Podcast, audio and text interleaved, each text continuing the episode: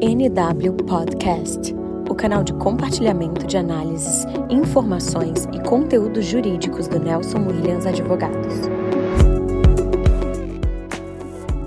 Olá, sejam bem-vindos à terceira semana do nosso Checkmate Jurídico, uma edição especial do NW Podcast para o mês do advogado.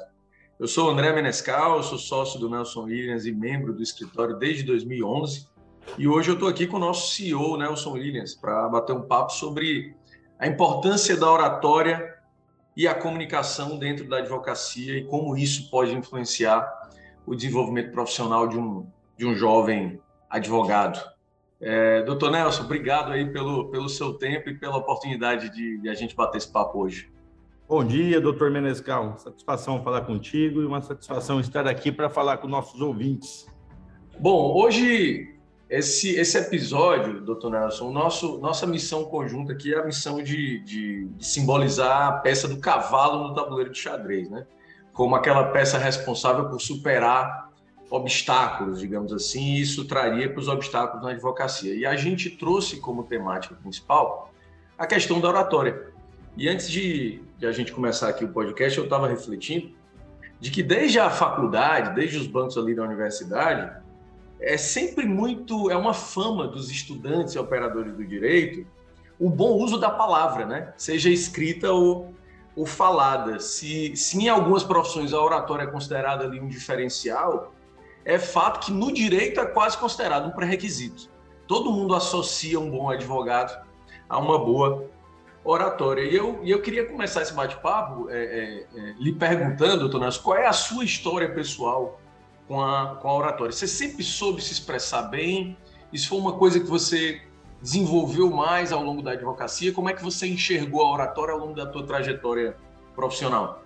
Eu acho muito oportuno essa, esse, esse tema, viu, doutor Menescal, o André, né? Vou te chamar André, que você, além de sócio, é um amigo.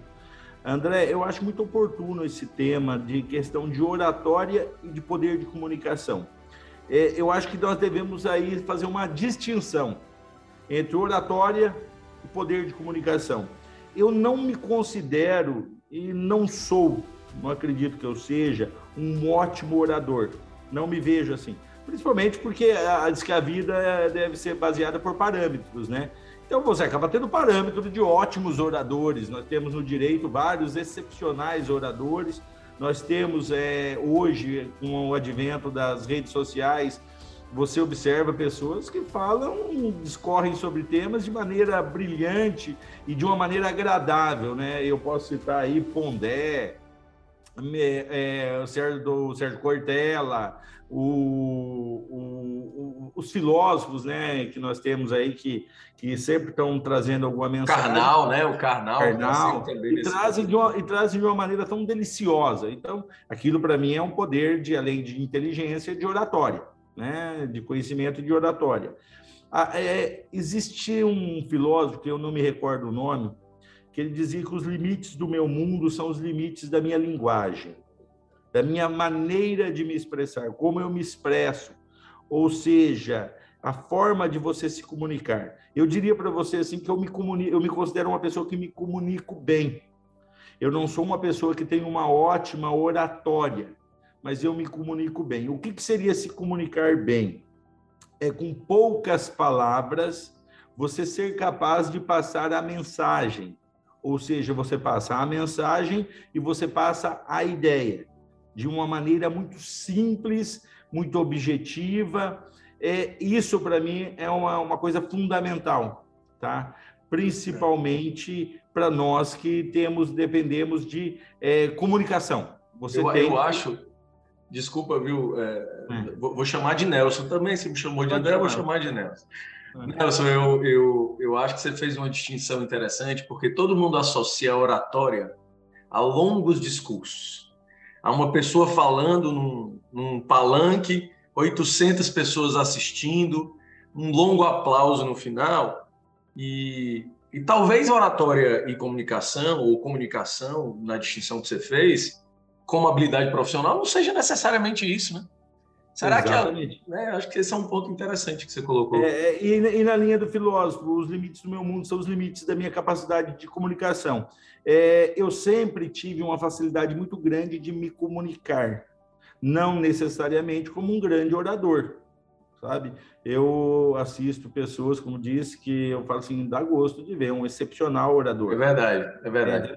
E você fica preso ali, você fica você preso, fica preso no, no, vídeo e, dele. E, e, são discursos, às vezes, de horas, né? Verdade. E você acaba conseguindo, conseguindo prender a atenção do seu público.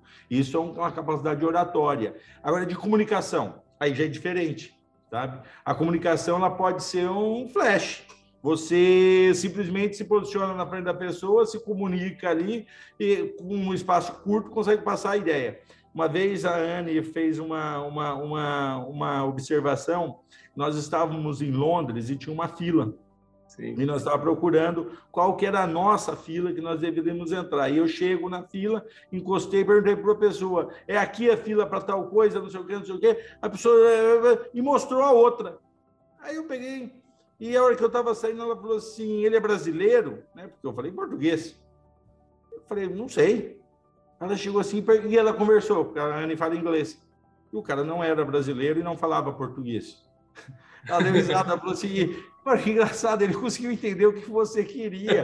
eu me lembro, é, eu me lembro, viu, nossa, aquela, aquela, aquela ocasião numa viagem lá nos Estados Unidos em 2018, que teve aquele episódio com o furto do, do celular e que você, sem falar inglês, se meteu a, a sair atravessando quarteirões em Nova York, atrás do ladrão do celular, conseguiu encontrar e recuperar o conseguiu celular. recuperar o celular numa das maiores cidades, uma das cidades mais populosas. Sozinho, sozinho. Não, assim. Essa história, para mim, né, quando você fez é. agora a distinção de oratório e comunicação, para mim isso aí é um exemplo clássico. É, é, isso, isso, isso é comunicação, né, Menescal? Oratório é outra coisa. Então, no direito, logicamente, você tem que ter uma capacidade de comunicação mais do que de oratória. Por é. exemplo, eu vou fazer um despacho com o juiz. Eu preciso ter uma capacidade de comunicação. Eu vou fazer uma sustentação oral. Eu tenho que ter uma capacidade de oratória.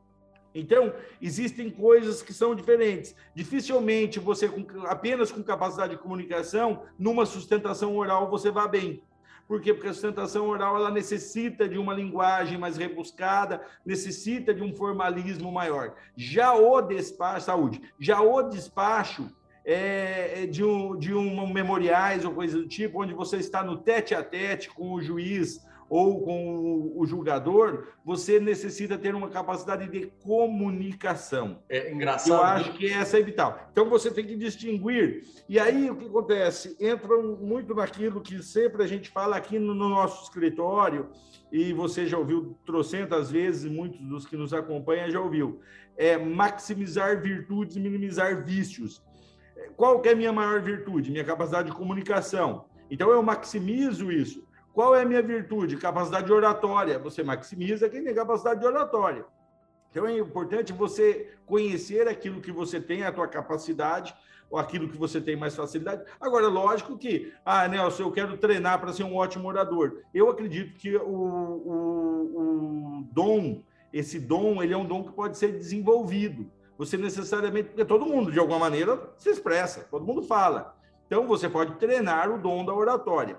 O da comunicação, esse é engraçado, porque esse já é mais nato da pessoa, né? É. Porque a pessoa é comunicativa. E eu acho que o, a comunicação. para isso. Eu, eu acho que a comunicação, né, só ela é mais instintiva, né? Ao passo que a oratória tem método. A oratória tem método, né? Tem Se método, for na internet hoje, você tem como introduzir, como. Tem método, como, tem método só que para a pessoa que talvez tenha na comunicação um ponto de dificuldade, o método da oratória talvez amarre. Porque e, e o que está no meio do método? Né? Onde é que está a substância disso? Eu acho que isso é um ponto. Mas você trouxe uma questão interessante, porque a gente está aqui falando nesse mês, especialmente para um público jovem advogado e tentando trazer as dicas de como enfrentar o obstáculo. E eu acho que essa questão que você falou do, das virtudes, ela é interessante também sobre um aspecto. Existem advogados né? Você que lida com quase dois mil deles, eles têm advogados, né? Os que escrevem com profundidade, mas precisam de tempo. E existem outros advogados, e é, e é outra habilidade, nenhuma é melhor do que a outra, na minha opinião pessoal, que conseguem escrever num nível não tão profundo, mas ele consegue produzir com mais rapidez para demandas e operações que demandam essa, essa, esse volume. Então, ele, ele, acaba tendo uma linguagem mais objetiva. É isso aí.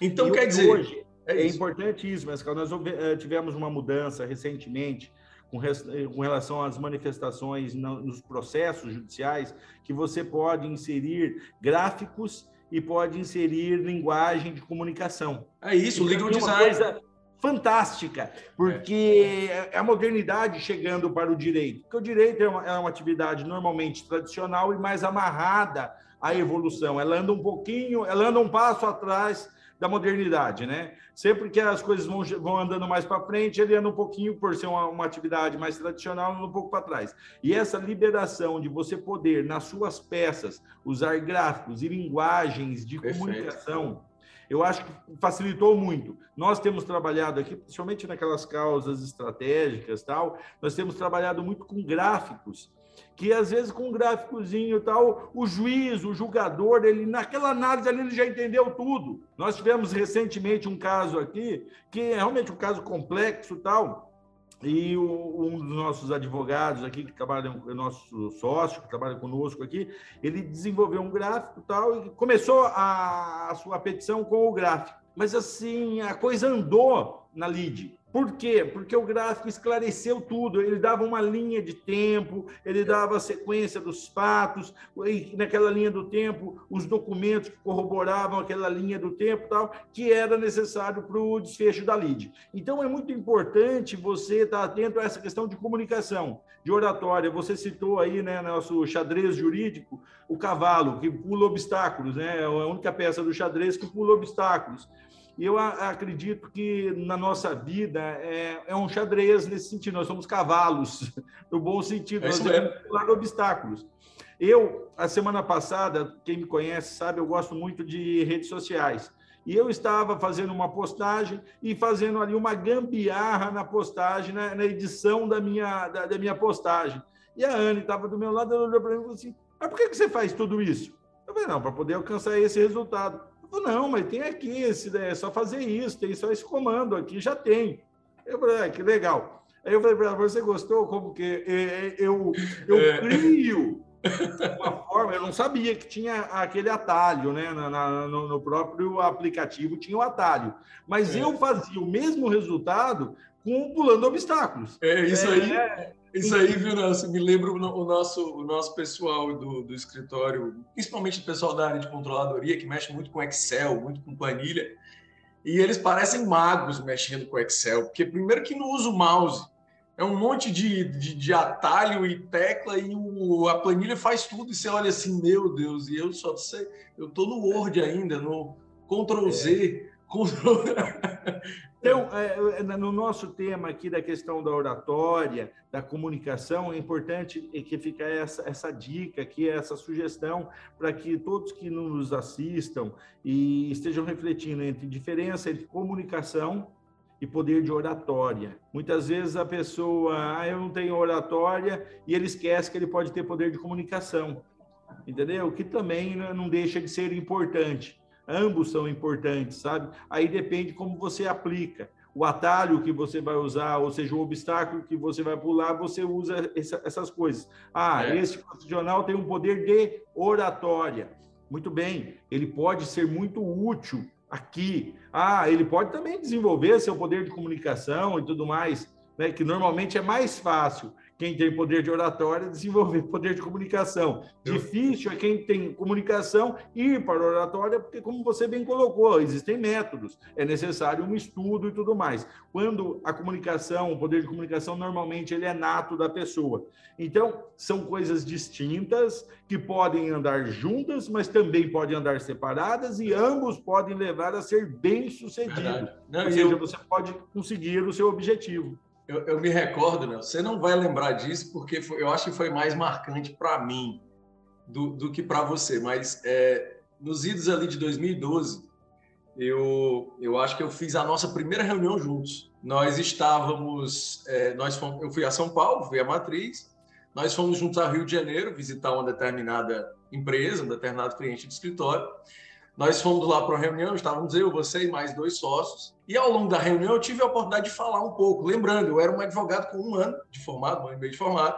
Praticamente a minha carreira se desenvolveu dentro da, da Nações. Eu tinha quatro meses de formado quando eu entrei aqui. Então, quando eu falo aqui, né, no podcast aqui, a gente fala para jovem advogado, eu falo com uma, uma certa noção também do privilégio de ter optado por uma carreira dentro de uma grande estrutura. E a gente sabe que isso traz algumas vantagens, apesar de também trazer algumas dificuldades. E aí eu me recordo da gente fazer aquela primeira reunião. Era a primeira vez que eu fazia uma reunião com você. E eu disse, poxa, eu preciso impressionar o chefe, né? Então, falei durante a reunião, quando chegou no final da reunião, me lembro que você chegou para mim, é, falou assim, Menescal, você fala bem, mas você fala muito alto, tem que tomar cuidado com isso. Parece que você está brigando com as pessoas. Olha que coisa engraçada, né? É. Mas não é só você, essa questão de falar alto. Esses dias eu também estava num evento e eu estava conversando e o evento estava com muito barulho. Eu saí de lá e continuei gritando, falando alto e tal. Então, às vezes, essas são peculiaridades. Você, por exemplo, realmente, você tem uma. O quem não conhece Menescal, que eu vou fazer uma apresentação. Menescal é um dos sócios é, mais geniais, mais brilhantes que a Nelson Williams tem. Um currículo maravilhoso, fala N idiomas, tem uma, uma capacidade, uma inteligência realmente privilegiada. Essa mas, parte foi treinada, obrigado, doutor Nelson, por é, cumprir o script é, aqui. Mas todos nós, em alguma proporção, nós temos vícios e temos virtudes. Né? É maximizar as virtudes e minimizar vícios. Então você vai. E aí, quando a gente está tá juntos, eu acho que esse é o papel. Ninguém quer, ninguém quer diminuir ninguém mas eu quero te ajudar. O Menescal está falando muito alto. E você é uma pessoa de comunicativa, é bom de conversa e tal, mas às vezes, ah, estou falando alto, não, estou falando alto. Aí você dá uma moderada e tal. Então, eu acho assim, nós todos podemos nos aperfeiçoar é no nosso poder de comunicação. É, é vital isso. Nós que lidamos principalmente com pessoas do poder judiciário, pessoas da administração pública e lidamos com clientes é importante nós termos essa cautela, está sempre nos esmerando, melhorando o nosso poder de comunicação. E, e eu, foi... por exemplo, tenho um defeito que as pessoas falam que eu tenho. Falam, Nelson, teu pavio é curto, você não tem paciência. Quem me conhece sabe, eu sou imperativo. É difícil eu conseguir ficar muito tempo parado ou prestando atenção, ainda mais se a história for muito longa. É. Tem, que ser, tem que ser ou o Pondé ou o Mário Sérgio Cortella. Não, não, não, não. Para que eu preste atenção assim numa história de começo, meio e fim, ela tem que ser muito interessante, muito contada. mas, mas não, você estava. Foi engraçado, você falou disso aí, e eu, e eu acho que antecipou uma pergunta que eu queria te fazer, e que eu acho que ajuda também a quem está nos ouvindo. É, eu acho que quando um advogado se forma, né, quando ele quando ele começa a pensar em quais são os principais obstáculos no começo da carreira, é óbvio que são muitos, né? Eu acho que é, a gente poderia fazer alguma série de podcasts só sobre isso, porque tem muita coisa para falar. Mas no campo da oratória e comunicação, eu acho que tem dois grandes interlocutores de um jovem advogado, né? Aliás, de um advogado. É o interlocutor juiz, quando eu vou defender as razões de uma petição que a gente quer ver acolhida, e é o interlocutor cliente. E aí eu queria te perguntar, é, como é que você acha que a comunicação barra oratória se comporta em cada um desses dois contextos? Quando eu estou falando com o meu cliente e quando eu estou falando com um juiz ou um desembargador ou um ministro sobre uma petição que eu, que eu protocolei nos autos? Bom, com relação ao cliente, a, o poder de comunicação ele conta muito mais. Quanto mais simples você for, mais bem sucedido será. Isso eu já observei e eu sou um exemplo prático disso. Quanto mais simples, mais bem sucedido será. Já com uma autoridade, é necessário um, uma, uma, uma mudança de comunicação, sabe? É, você precisa ter uma, uma, um linguajar mais técnico e mais formal. Então, volto aquilo para você. É importante você distinguir essas coisas. O, com quem que eu estou falando? O personagem com quem eu estou me referindo. Estou me referindo a um cliente? Comunicação simples e objetiva. Estou me comunicando com uma autoridade? Já é necessário uma comunicação formal e mais para a linha de oratória. Mais para a linha de oratória. Eu, particularmente, acredito que assim a minha maior virtude está exatamente na simplicidade, sabe? Ah, diferentemente, se eu estiver lidando, por exemplo, com um interlocutor do Poder Judiciário ou uma autoridade que já me conhece. Porque já quando ele já me conhece, ele já espera uma linguagem mais simples. Ele já espera uma linguagem mais simples e objetiva. Perfeito. Agora é importante, Menescal, simples não é uma linguagem pobre.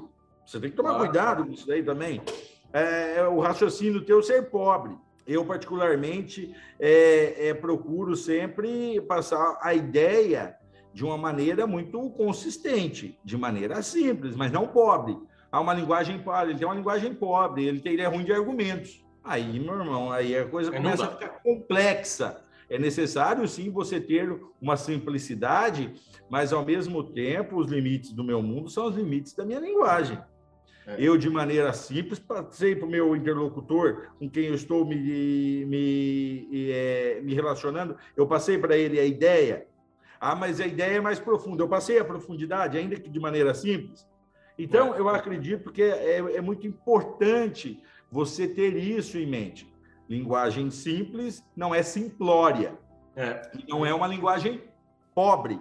Pobre do quê? De convencimento e de argumentos.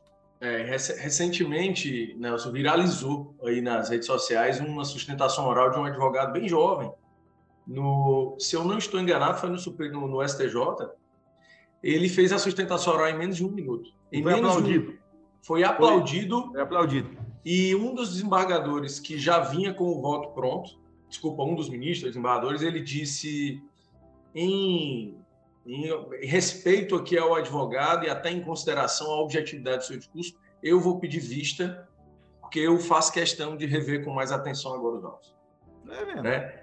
É, é, óbvio que não é, não é, não é que dê para sintetizar qualquer processo em um minuto, mas esse não, é um não é, não é, a, não é a regra, mas demonstra é, o poder de comunicação. É, e eu acho que você colocou um ponto importante, porque quando você está tratando com o cliente, isso tem muito mais o viés de uma conversa. Você tem pergunta, tem resposta, tem dúvida. E quando você está falando muitas vezes com um juiz, uma postura muito comum é o juiz sentar na cadeira ouvir tudo que você tem para falar, não manifestar nenhuma posição, se favorável, se desfavorável, fazer pergunta. Então, os cenários são diferentes, né? Um você está tá batendo uma bola na parede, ela está voltando para você. E outro é um jogo mesmo, que o cliente devolve, tem dúvida e tal. Eu acho que isso faz uma diferença grande. É, é, é, é importante, é, é, isso. E outra coisa, você, você estar convicto daquilo que você está falando ajuda muito né? É. Você ter a convicção de que você arrumou a melhor estratégia de comunicação.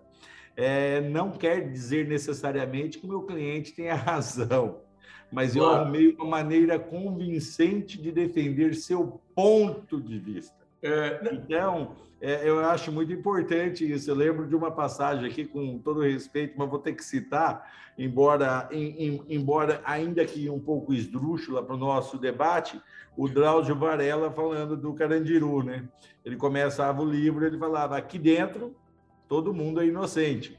O que, que, ele queria dizer? Que quando ele convivia ali dentro do Carandiru, que ele dava atendimento ali, ele convivia, cada um tinha seus argumentos para justificar seus atos. E eles os justificavam de tal feita como se aquilo fosse legítimo. né? Então, você vê que é, o poder de ter, achar que tem razão. É, eu acho que é a síndrome, Aí, síndrome do advogado. advogado. Não seja o, a parte, não pode confundir a figura do advogado é. com a sua parte, é importante você defender a sua tese é. com razão, né? Convicto é. de ter razão. Eu, eu acho, sabe, Nelson? Eu acho que quando a gente defende um direito, principalmente se for um direito complexo, é, pelo menos durante a existência daquele processo, durante a elaboração daquelas petições, ou a sustentação oral, enfim, eu acho que você tem que estar convicto, não tem outro estado de espírito. Né? Se eu já vou não acreditando nem no que eu escrevi, a chance de dar errado é muito grande. Né? Eu acho que isso é um ponto, mas, mas eu queria até é, te perguntar, Nelson, até para a gente ir se encaminhando aqui para o final, você consegue se recordar de, um, de algum episódio em que essa capacidade de de pensar rápido, de improvisar, ou de às vezes focar mais em comunicar do que em, em ter um longo discurso, te, te deu uma saída rápida, ou te, ou te levou a uma solução com o cliente ou processualmente? Eu nós tivemos, é, não muito tempo, um caso complexo aqui, criminal criminal. Tinha, tinham vários réus presos, os réus eram clientes do escritório, e a área criminal do escritório, que cuida de direito criminal, direito penal do escritório, estava cuidando do processo, tinha ido até o STF e não tinha obtido êxito na, na soltura dos, dos detidos, né, das pessoas que se encontravam presas. Aí aquilo já tava, começou a me incomodar, embora não fosse eu, eu estava acompanhando o, o desfecho da, do caso, né? E eu peguei, mas vem cá, não, não pode ser, vocês tribunal, primeira instância tinha sido decretada a prisão, é, tribunal manteve, STJ manteve, STF manteve. Mas como assim? Mas não é o caso para essas pessoas estarem presas, o crime não tem essa gravidade toda. É um, é um negócio realmente, aquilo me incomodou. Sim. Aí eu peguei e falei assim: marca uma, um despacho com é, a primeira instância, com quem decretou a prisão. Quero ir lá, vou descer até o, o, o juizado de, de, primeira instância que tinha decretado e eu quero conversar com quem decretou a prisão. E eu desci lá, a pessoa me recebeu, é, a, quem havia decretado a, a, a prisão, e expus para ela. Nós temos um caso assim, assim, assado, que é do seu conhecimento, foi você que decretou a, a, a prisão, é, você deve estar acompanhando, fomos até o, o STF, não obtivemos êxito. E eu estou vindo aqui para é, expor para ti que, primeiro, salvo melhor juízo, a gravidade não justifica tamanho tempo de prisão. Já estavam presos, ah, se eu não estiver enganado, indo para três meses. Se eu não estiver enganado, indo para três meses. Que naquele caso era um absurdo. Era sim, muito tempo com um delito relativamente mais é, de dano menor. Tinha fundamento para aquela preventiva, né? Aquela, é, exato. Aquilo estava e eu falei para a pessoa, né? Eu falei assim, eu que você acompanhou que nós não conseguimos obter êxito nem no Supremo. Só que quem decretou a prisão tem o poder de liberá-los. E eu vim aqui pedir uma reconsideração e que pese que o tempo que eles estão presos já foi um cumprimento até de uma pena acredito que aprenderam a lição, estão toda a família, né? Aquele, é, é uma situação que envolve, que envolve vários personagens da família, os amigos. É, quem lida com direito, direito criminal sabe que uma prisão ela é uma coisa extremamente complexa. Por isso que eu sempre falo que a liberdade é o bem maior que um ser humano pode ter. Aí expus aquilo de maneira muito simples, viu, Menescal? Sem nenhuma tecnicidade. E aí a pessoa falou: não, vou fazer o seguinte: você fez o pedido de reconsideração? Eu falei: fiz. Pedido de reconsideração, pedido de duas páginas. Sim. É, uma coisa bem simples tal. Ela falou: vamos fazer o seguinte: eu vou levar em consideração tudo isso que você me falou e amanhã eu vou despachar. Moral da história: no dia seguinte, ela decretou, ela revogou a, a, a prisão. prisão. De todo mundo. E, então, esse para mim é um caso muito claro. Veja bem, até então nós estávamos tentando, nós como escritório, estávamos um ótimo exemplo. de uma maneira técnica, de uma maneira ah, tal, tal, e nós não conseguimos, não conseguimos êxito daquele jeito. E ah, naquele meu despacho com a juíza de primeira instância, que havia, no caso, o juizado de primeira instância, que era uma, era uma juíza de primeira instância, que havia decretado a prisão, acabou resolvendo de uma maneira muito simples. Esse é um ótimo exemplo. Está muito simples. Então, e eu, eu particularmente, sempre aqui no escritório, eu recomendo muita atenção com o juízo originário das coisas. Tentar resolver com o juízo originário. Por quê? Se você vai, às vezes, para cima, lógico que às vezes não tem jeito, é recurso mesmo, vamos ter que obter uma decisão em grau recursal. Mas ter muita atenção com o juízo de primeira instância, o juízo originário, aquele que decretou aquela medida porque o mesmo que decretou, ele tem poder. E aqui no escritório é muito comum, eu recomendo muito pedidos de reconsideração. Por quê? Porque às vezes você faz um pedido de uma liminar, uma cautelar, e você não obtém êxito, e pode estar havendo um problema de comunicação. Você não está conseguindo comunicar-se direito. sabe? Tivemos um caso muito recente também, que o escritório foi despachar um caso que eu estava acompanhando, e nós fizemos uma petição com perícia, com tudo, mas assim um negócio que era gritante. Aí tal, expusemos ali todos esses argumentos numa petição e protocolizamos a petição. Falei para o pessoal, marca uma audiência com o juiz e vai lá despachar. Aí os advogados que estavam cuidando daquele caso foram despachar com o juiz. Qual a surpresa? Menescal, o juiz não tinha entendido. Chegaram lá, o juiz estava ofendido com a petição. Sabe por quê? Porque ele não tinha entendido o espírito da petição. Aí, de repente, lá nesse despacho com o juiz, estavam três advogados do escritório, eles viram que ele estava meio, meio reticente, até com arredio com a coisa. Excelência, isso daqui assim. Não, mas isso que vocês falaram não, não procede. Por causa de... Não, Excelência, isso que nós falamos é isso aqui, é outra coisa. Ele disse assim: ah, é? Não, não tinha entendido assim. É, Excelência, nós estamos dizendo é outra coisa. É, o desvio está aqui. Entendi. Mudou tudo. E Menescal, a petição, ela, ela era uma petição bem feita, muito bem feita, muito bem elaborada, tal, mas o juiz não tinha entendido. Você precisa explicar, não tem jeito.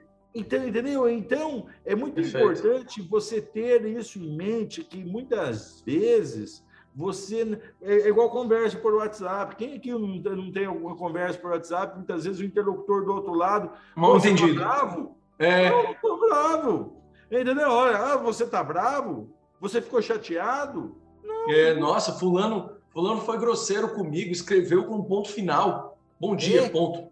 É, então tem que tomar muito cuidado e, de novo, você estar é. atento, principalmente nós, operadores do direito, com a questão da comunicação a comunicação e a oratória. Oratória, nós aqui no início já distinguimos a diferença entre oratória, poder de oratória, com poder de comunicação. O poder de comunicação não é menos importante que a oratória. Eu até acho que ele é mais importante, porque o poder de oratória ele cabe em determinadas circunstâncias, o de comunicação cabe em todas. É verdade. Então, o, é. o, o poder de oratória está casado com o poder de comunicação.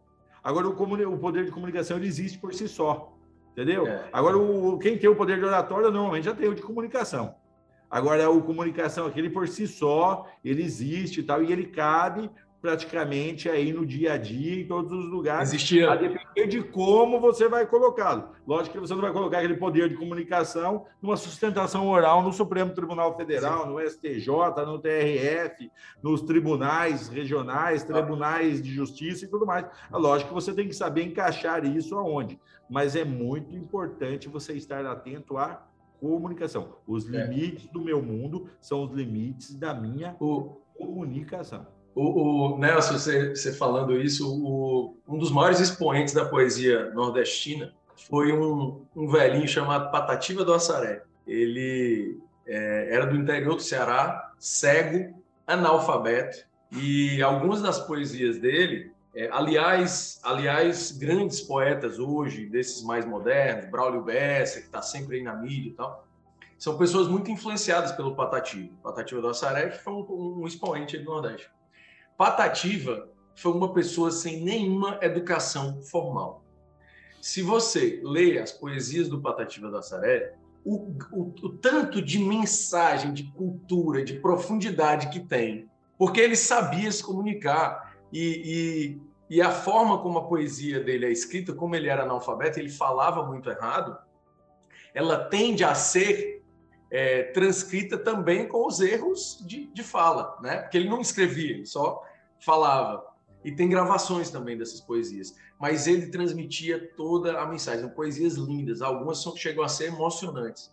É, todas fruto de uma capacidade de comunicação fantástica que não tem necessariamente relação exatamente na distinção que você fez com oratória, com educação formal, com longos discursos. Isso é uma coisa muito muito legal mesmo. Bom, eu acho que a gente é, é, até, até excedeu um pouco aqui o tempo regulamentar. Eu estou muito feliz aqui de poder ter gravado esse podcast com você, né? Isso é sempre um, um, um aprendizado muito grande. Para quem, para quem não, não sabe, está nos ouvindo aí agora, esse esse podcast ele não esse nosso podcast hoje ele foi realmente um bate-papo ele não foi ensaiado ele não foi é, treinado mas é, é, eu acho que quando quando tem o que falar e quando o conteúdo é legal a gente consegue sempre fazer isso doutor Nelson muito muito muito obrigado pela sua contribuição hoje aqui com a gente eu tenho certeza que quem nos ouvir durante a nossa semana, a terceira semana aí do Checkmate Jurídico, em agosto, vai gostar bastante aí desse conteúdo e vão querer mais. Isso aí, muito obrigado, obrigado André Benescal, obrigado a todos que nos assistem. Beijo no coração, meu irmão. Beijo a todos. Valeu, um abraço a todos e até o próximo episódio do NW Podcast. Um abração. Obrigado, um abração. Tchau, tchau.